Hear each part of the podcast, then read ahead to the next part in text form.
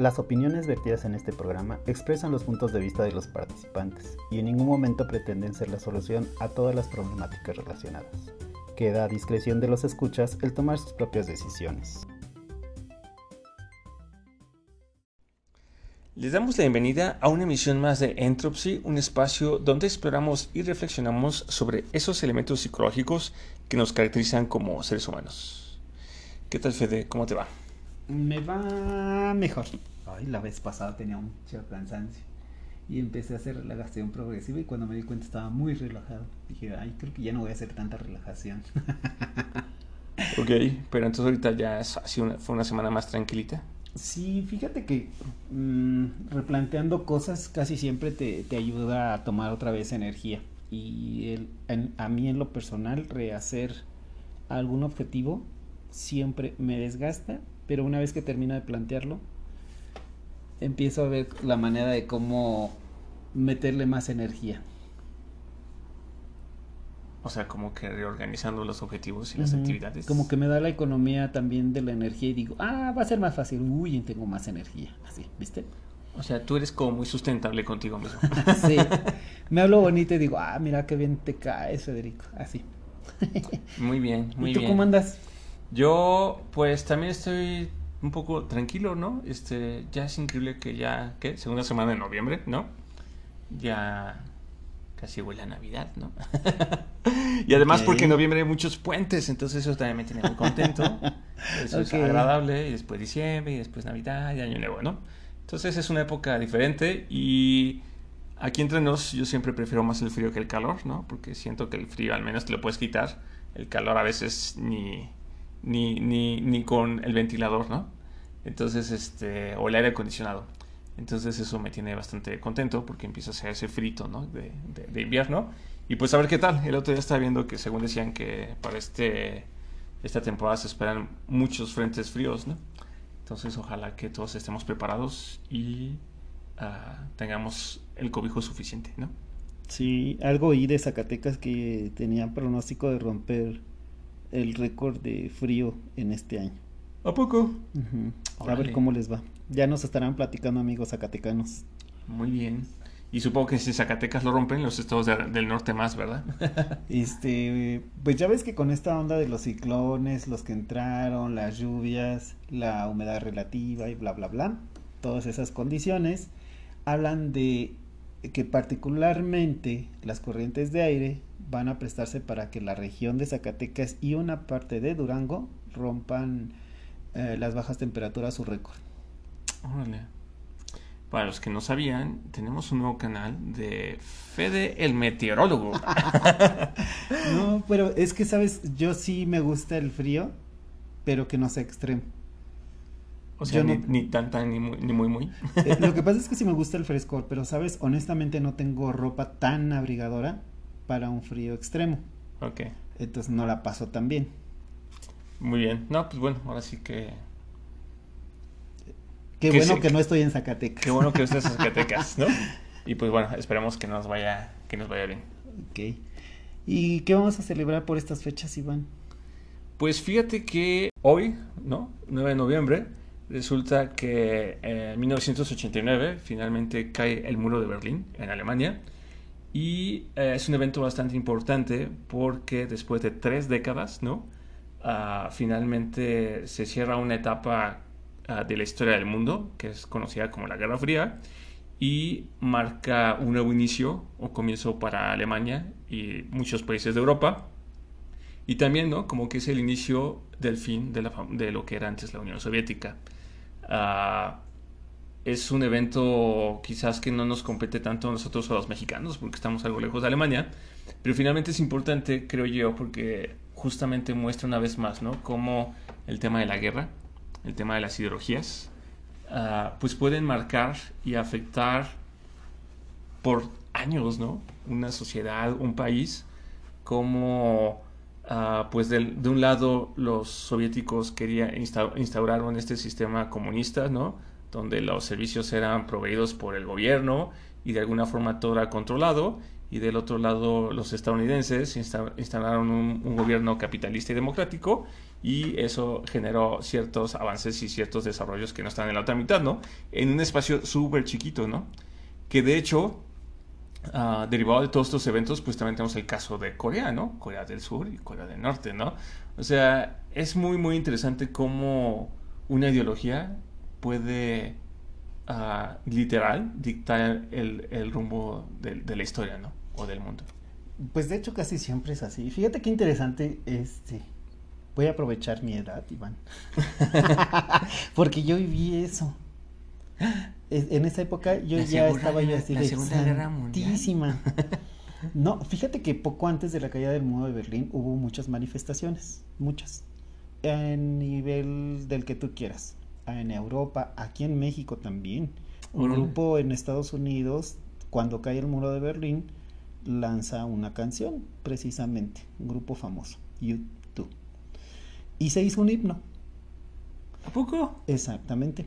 Fíjate, fíjate cómo me, me, emocionó ahorita que me platicaste eso porque digo, yo lo viví diferente. Primero viene una ola de protestas diciendo no a la separación, sí a la paz, esta parte de no, no hagamos la guerra, hagamos el amor, nació en esa época.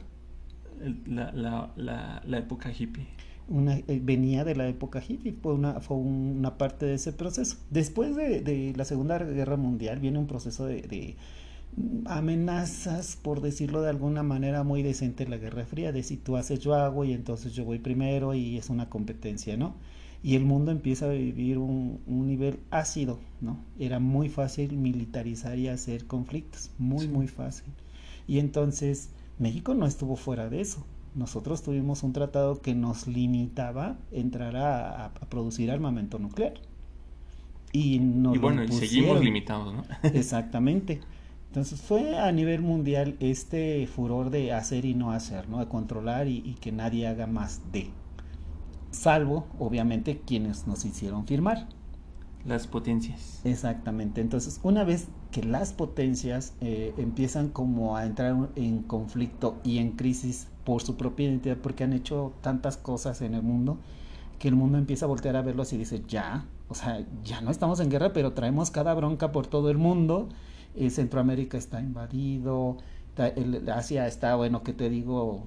Hirviendo y luego volteamos a ver y resulta que pues en el centro de Europa pues ahí tienes bastantes conflictos, ¿no? Porque cuando se establece el muro de Berlín parte familias iban así de, ay, perdón, tu prima que está aquí a tres colonias ya es parte de la otra Alemania.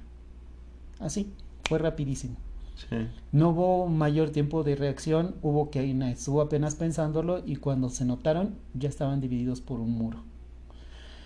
Cuando llega este, esta ola de ya, paz, por favor, llega esa efervescencia y efectivamente el muro de Berlín cae. Yo recuerdo una anécdota de, un militar de la República Federal, este, que él iba a desertar ese día. Él no sabía que ya iba a caer el muro de Berlín, estuvo como en los altos mandos. Él iba a desertar ese día, entonces tenía todo listo para huir. Y entonces resulta que ya está preparado, ya va de salida y cuando va hacia el muro para, escaparse, llega un pelotón de gente, los les dicen que se detengan, todos te quedan pues quietos, él siente que lo descubrieron y entonces trata de, de resguardarse hacia atrás de toda la gente.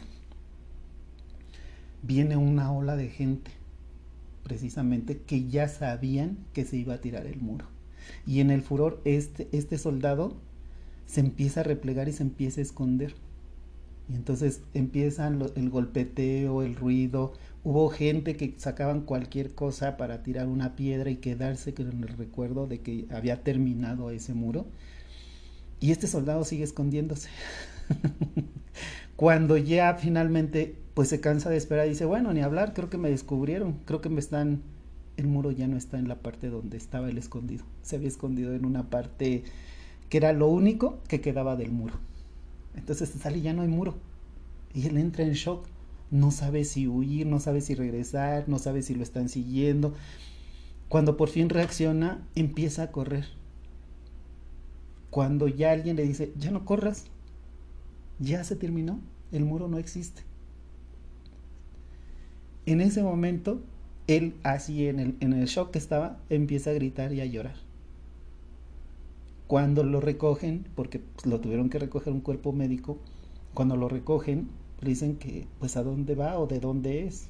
Y dice, la verdad es que no sé de dónde soy, pero espero que hoy pueda dormir, porque después de 15 años de no ver a mi familia, mi sueño del día de hoy era dormir con, con mi familia. Órale. Y entonces, ese es mi recuerdo del muro de Berlín. Y ahorita que oigo tantas otras cosas, que seguramente mucho de ello es cierto, yo te digo, aquí en México hubo manifestaciones.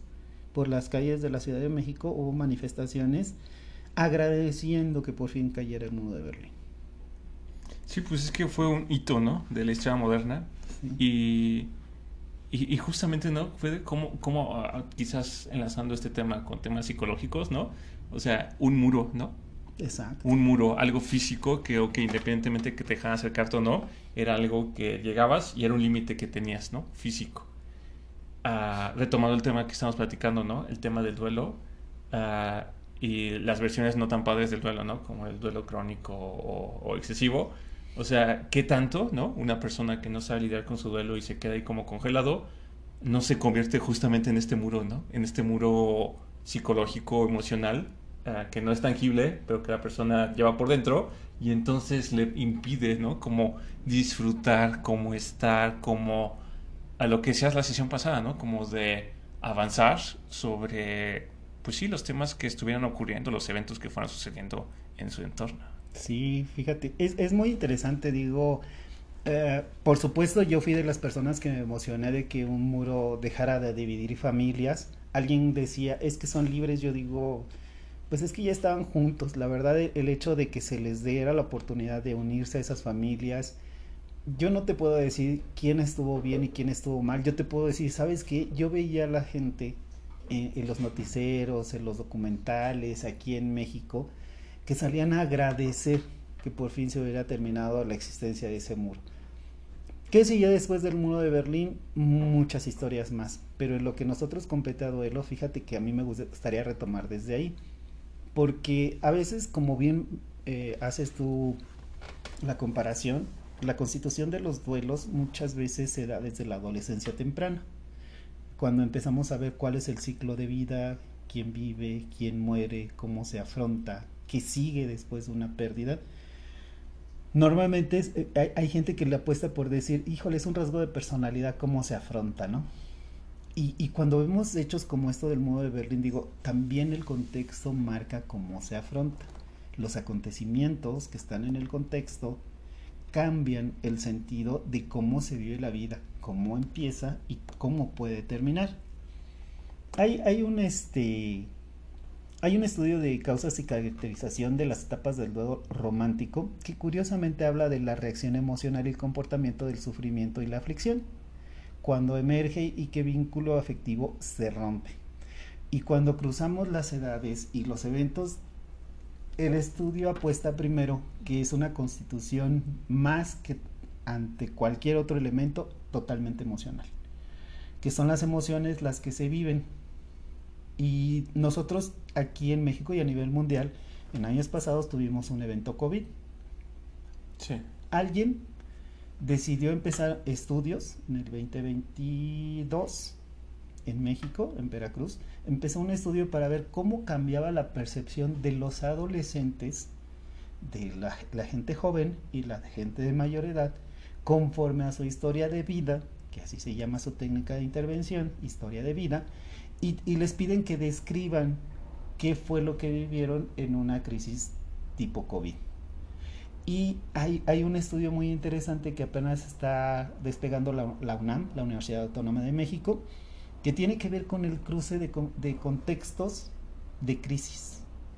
Le hace un muro de Berlín, un conflicto armado, como sabemos que desgraciadamente estamos viviendo ahora en el mundo, este punto de eventos que marcan el, un cambio total y social como fue el mundo de Berlín.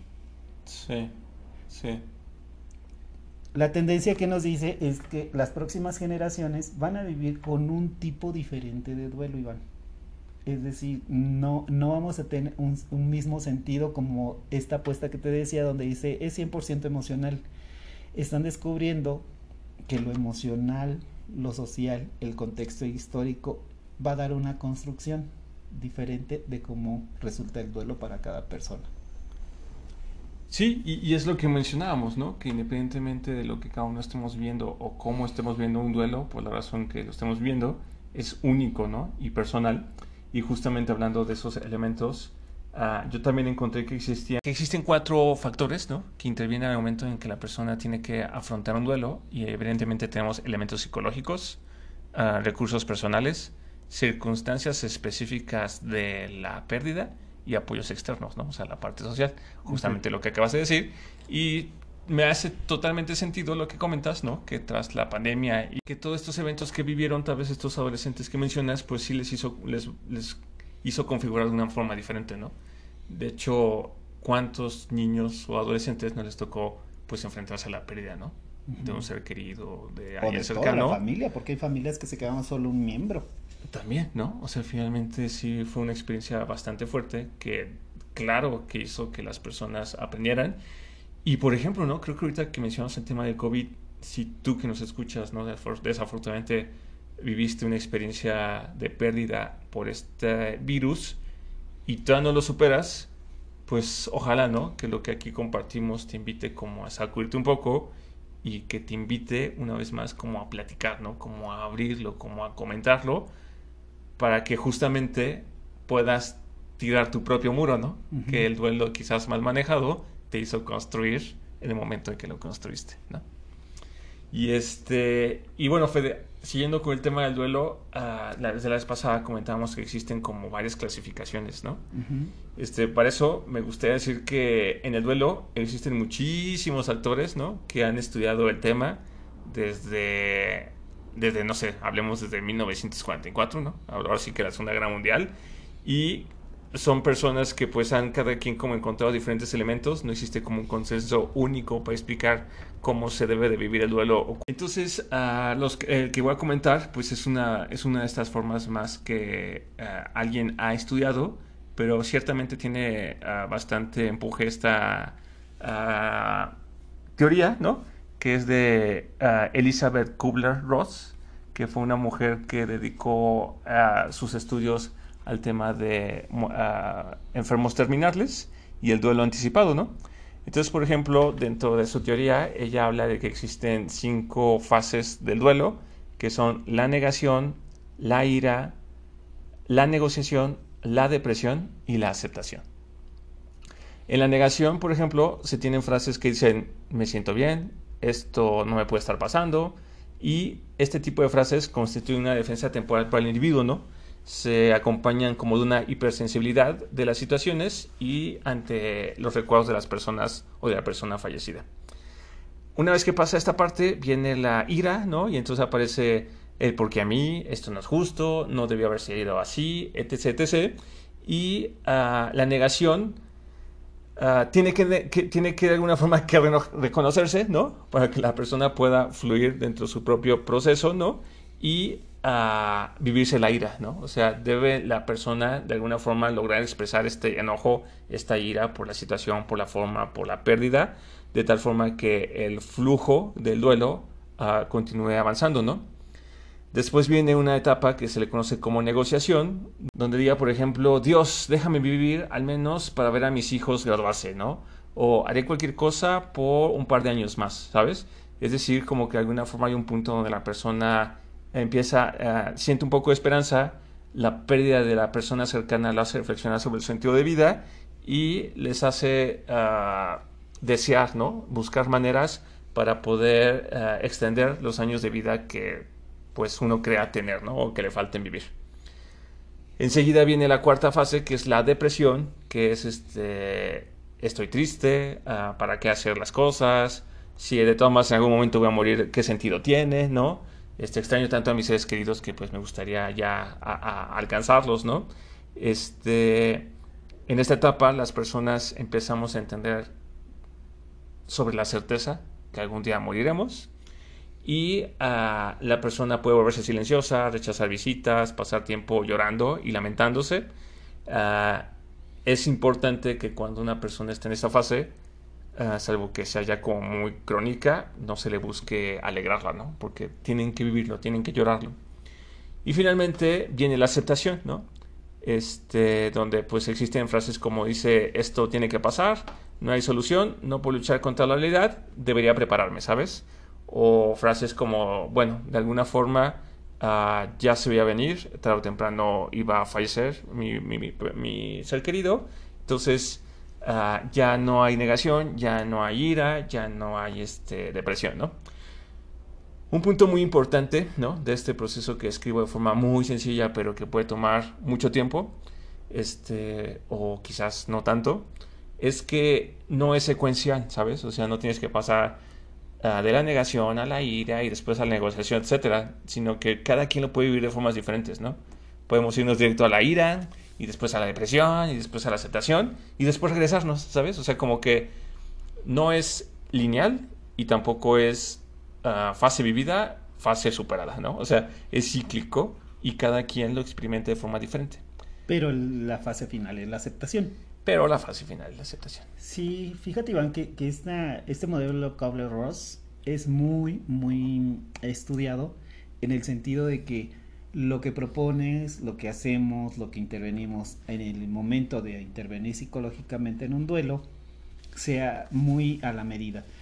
Hay, hay incluso algunos abordajes desde el humanismo que proponen la, aceptación de este modelo y lo, lo adecuan a los pacientes, es decir, qué pasó en el contexto, qué tienen, como tú dices, este modelo aunque se desarrolle en, para, sobre todo se estudió con enfermos terminales y, y duelo anticipado, también se ha estudiado con personas que, sobreviven a los familiares perdidos, es decir, cómo viven el duelo, es decir, en un escenario lo estudiaron sobre los enfermos terminales. Y luego empezaron a ver qué pasaba si había una similitud en las fases y en el proceso de, cómo se viven esas fases para las personas que sobreviven a esos familiares. Y encontraron muchas similitudes. Sí, sí, sí o sea, finalmente digamos que el origen fue ah, orientado a cómo experimentan las personas en fase terminal, pero enseguida se extrapoló y se concluyó que de alguna forma las fases que experimentan las personas ah, son muy similares, ¿no? Ah, una vez más, ¿no? Este es un modelo, existen muchos otros más, ah, solo que si mencionamos todos, pues nos vamos a llevar como un día completo. Como unos 10 capítulos más. Y lo importante, ¿no? Es que te quedes con esta idea, ¿no? una vez más, o sea, si te está tocando o tienes ahí un proceso de duelo, lo importante es experimentarlo. Sí, fíjate que hay un contraste espíritu del modelo de estas cinco fases que se estudió en la Universidad de Colombia. Y sobre todo ellos, e, este estudio particularmente se, van, se enfatiza mucho el nivel de ira, porque dice que un mayor de ira predice un, mayor nivel de depresión. Y dice que un menor nivel de depresión eh, inmediatamente tiende a un mayor nivel de aceptación, como que es proporcional. Luego encontramos otro estudio que se me hizo muy interesante de la, de la narración del duelo en una ruptura amorosa. Y entonces dice, ok, vamos a ver, si hay un duelo ambiguo, es decir, amo mucho pero no quiero seguir o sigo pero no quiero mucho. Y es bien interesante porque en, esta modernidad de repente este, este estudio se está tratando de llevar nuevamente a replicarse en escenarios digitales por, precisamente por el distanciamiento físico que nos dejó COVID, ¿no? ¿Qué pasa en una ruptura amorosa cuando quiero mucho pero no quiero seguir? O, o estoy siguiendo pero ya no quiero mucho. Y entonces, en, como que esta parte dicen, bueno, ¿qué pasa en las distancias, no? ¿Qué pasa con los sentimientos y con las conductas? ¿Qué es lo común a experimentar una pérdida? Aunque sea una relación digital, ¿no? O a distancia, como lo quieras mencionar. Dentro de todos los estudios que, empecé a encontrar, hubo uno que me llamó mucho la atención, Iván. Es este, terapia centrada en soluciones aplicadas a un caso de duelo patológico. Es decir, esos duelos que rompen eh, los tiempos normales o esperados o considerados como tiempos sanos para cada una de las fases. Y ellos en este estudio Primero aceptan que, que el duelo se produce a varios niveles, tanto individual, familiar y social que los elementos que se riegan y el modelo que se maneja de las cinco fases es aplicable. ¿Qué pasa con las técnicas de intervención para adaptarlas a la demanda del paciente? Bueno, pues que se genera la propia persona soluciones y fomentando la creatividad, así el control de las soluciones se regresa otra vez al paciente. Así de, ¿tienes muchos problemas? Sí. ¿Tu escenario es muy complicado? Sí. ¿Tienes muchos elementos? Sí. ¿Te duele? Sí. ¿Cómo no te duele? Órale. ¿Cómo? O sea, sí me duele, sí. ¿Y cómo no te duele? Y entonces empiezan a plantear desde el paciente la propia reinterpretación del síntoma. E-, esa frase me recordó que en el trabajo hay un, hay un amigo que tengo que es jefe de un área donde de repente se enfrenta a colaboradores muy negativos, ¿no? Y dice, no, no, no. Y entonces un día les dijo, bueno, ¿y entonces cómo sí? Exacto como que rompe cognitivamente. Hay, un juego que se me hizo muy interesante. Bueno, es un juego por decirlo, es como un juego de tareas, Iván. Hay, alguien que en el 2009 estudió la muerte y el duelo, ¿no? Y este, hay, eh, hay un científico, un teórico, Warden, que dice, vamos a llevarlo a cuatro tareas, tareas, no fases. O sea, alguien tiene que hacer algo para salir del duelo. Y ese alguien eres tú. Y entonces la primera tarea es aceptar la realidad de la pérdida. Oye, pero a mí me duele mucho. No, no, no, no, no, no vas a terminar el duelo. Nada más quiero que hagas una sola tarea. Si aceptas que tu familiar, tu persona, etcétera, etcétera, ya no está, sí. Ya lo perdiste, sí. Perfecto, ¿ves? Ya hiciste la primera tarea. Y la sensación de avance empieza a cambiar la forma de cómo abordan nuevamente el duelo. Y entonces dice, ah, ok, ya lo aceptaste. Bueno, ahora vamos a la tarea 2. Vamos a trabajar las emociones y el dolor de la pérdida. No, yo nada más tengo pérdida, sí, sí creo que tienes pérdida y tu dolor debe ser muy fuerte. Pero háblame un poco de las emociones. ¿Cómo percibes todas tus emociones en un día? No, no las percibo, no, sí las percibes. Esa es una tarea. Platícame, ¿cómo se viven las emociones? O sea, aceptas el, dolor, pero descríbeme tus emociones de, de un día. Que bueno, si ustedes han estado escuchando un Tropsy, también ya pueden hablar de emociones y sentimientos. Exactamente. Una vez que acepta trabajar e identificar las emociones que lo acompañan en un periodo de tiempo, se da por buena la tarea y también se le dice, perfecto, has hecho tu segunda tarea. Qué buen avance. Entonces nos vamos a la tarea 3. Vamos a adaptar a un medio en el que el fallecido está ausente o tu pérdida es inminente. ¿Cómo nos adaptaríamos? Mm, no sé, por eso, por eso. Ya vimos cómo están las emociones, ya vimos que tenemos una pérdida y yo quiero saber cómo me puedo yo adaptar si estoy en tu lugar. ¿Cómo me podría yo adaptar? No quiero que te adaptes tú, quiero que me digas cómo yo me podría adaptar. Ayúdame. Exactamente. Y en esa parte, bueno, cuando por fin se logra que te den la tarea 3, Dicen, ah, ok, pues fíjate, ya vamos por el paso 4, teníamos 4, al principio lo dudabas, ya llevas 3, vamos por el cuarto. Vamos a así, ubicar o recolocar emocionalmente a esa persona que falleció o a esa persona que perdimos o a esta situación que nos está generando la pérdida, ¿sí? Y entonces, vamos, imagíname, ayúdame, ayúdate, vamos tú y yo a pensar cómo lo podemos recolocar y cómo va a ser la vida después de. Y entonces hay mucha tendencia a decir, híjole, no se va a poder, híjole, la perdimos, no, ya no es lo mismo. Y sí, efectivamente, le, volvemos a proponer que revise los cuatro pasos que está terminando de hacer y, estamos todos de acuerdo, pero queremos seguir viviendo. Si quisiéramos un buen futuro para alguien que es muy querido por nosotros, ¿cómo quisiéramos que esa persona viviera? Y entonces acabamos las cuatro fases. Es una tarea o un mecanismo para trabajar sobre todo esos duelos que llevan más tiempo del que pudiera esperarse y que empieza a generar en sí el proceso dolor.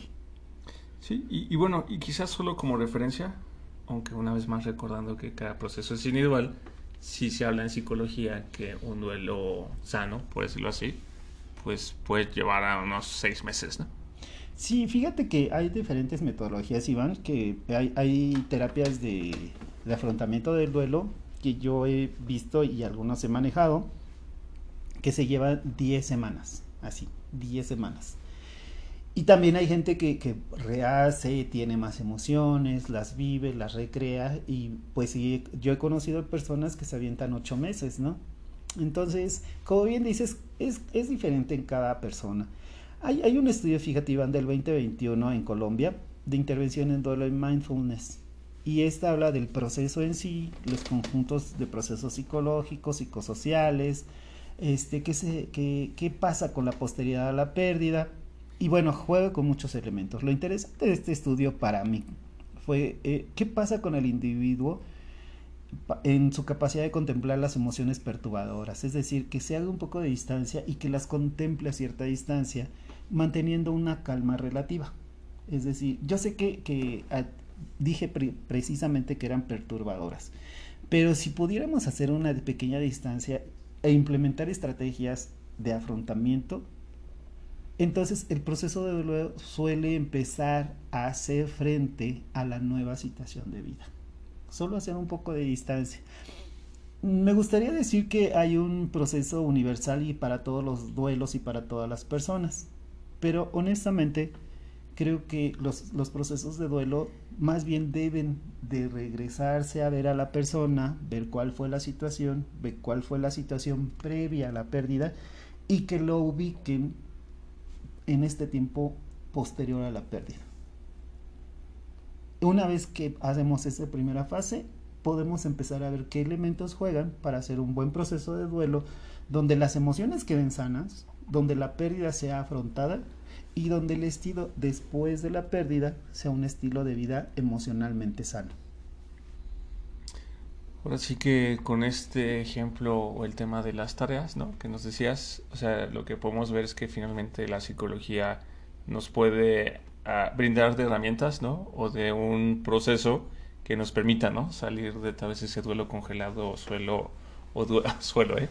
O duelo prolongado o crónico y justamente recuperar, ¿no? Esa alegría, ese bienestar, ese equilibrio homeostático, ¿no? Que tenemos, que teníamos antes de la pérdida Uh, y bueno, y aprovecho, ¿no? A ti que nos escuchas, recordarte que el tema de las emociones es un tema que ya abordamos muy al inicio de este proyecto de Entropy, ¿no? En estos episodios 4, 5 y 6. Uh, ah, que por ejemplo, uh, también ya hemos hablado del tema de, de los sentimientos, que fue recientemente con nuestra invitada Beggy D, que fueron los episodios 98, 99 y 100. Y que bueno, ¿no? Actualmente ya en el espacio de Entropy podrás encontrar también otros temas asociados, por ejemplo, este, la ansiedad, este, el enojo, uh, el amor, ¿no? O sea que de alguna forma son emociones también que se involucran en un proceso de duelo. Y bueno, ¿no? Ahora justamente estamos abordando este tema y quizás dejando un poco el lado de una pérdida afectiva, Fede, también me gustaría compartirle al auditorio, ¿no? Que para nosotros este tema no solamente fue como aprovechar el tema del 2 de noviembre, sino también que para nosotros también se viene un cierre, ¿no? Porque finalmente ya en dos días, ¿no? eh, cumplimos este nuestro segundo aniversario, ¿no? Ya estamos de manteles largos, sí. Y, y de alguna forma, bueno, y vamos a pasar ya a la temporada 3, ¿no? De Entropsy. Eh, vamos a seguir con todo, ahí vamos a seguir trabajando y haciendo nuevas propuestas. Pero finalmente para nosotros, ¿no? Como creadores de este espacio, el terminar un ciclo también es un mini duelo, ¿no? obviamente no se compara con una pérdida importante o algo, pero al hacerle este, este comentario a ustedes es hacerles notar, ¿no? Que los duelos se ven muy continuamente y a lo largo de nuestra vida y de forma natural y en diferentes escalas, ¿no? Sí, el impacto y la magnitud va a cambiar. Bien dices, no hay un, punto de comparación de alguien que perdió a un familiar, no estamos hablando de eso. Estamos hablando de que en esta parte de Entropy, esta parte del caos de hacernos y rehacernos, pues es parte de este mini duelo, ¿no? Estamos cerrando la segunda temporada, muchas horas de trabajo, muchas horas de aplicarnos. Es como un bebé que lo estamos viendo crecer, y está dejando su segunda etapa. Vamos por la tercera etapa.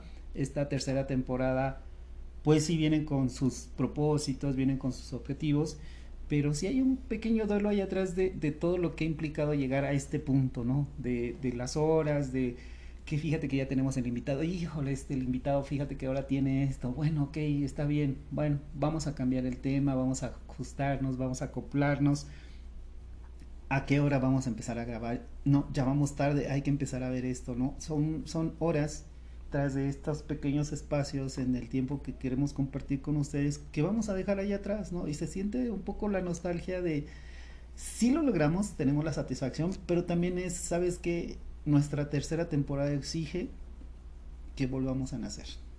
Sí, y permitirnos a nosotros como creadores de este espacio, y bueno, y tú que nos escuchas, pues acompáñanos en este mini duelo, ¿no? Y festejar, ¿no?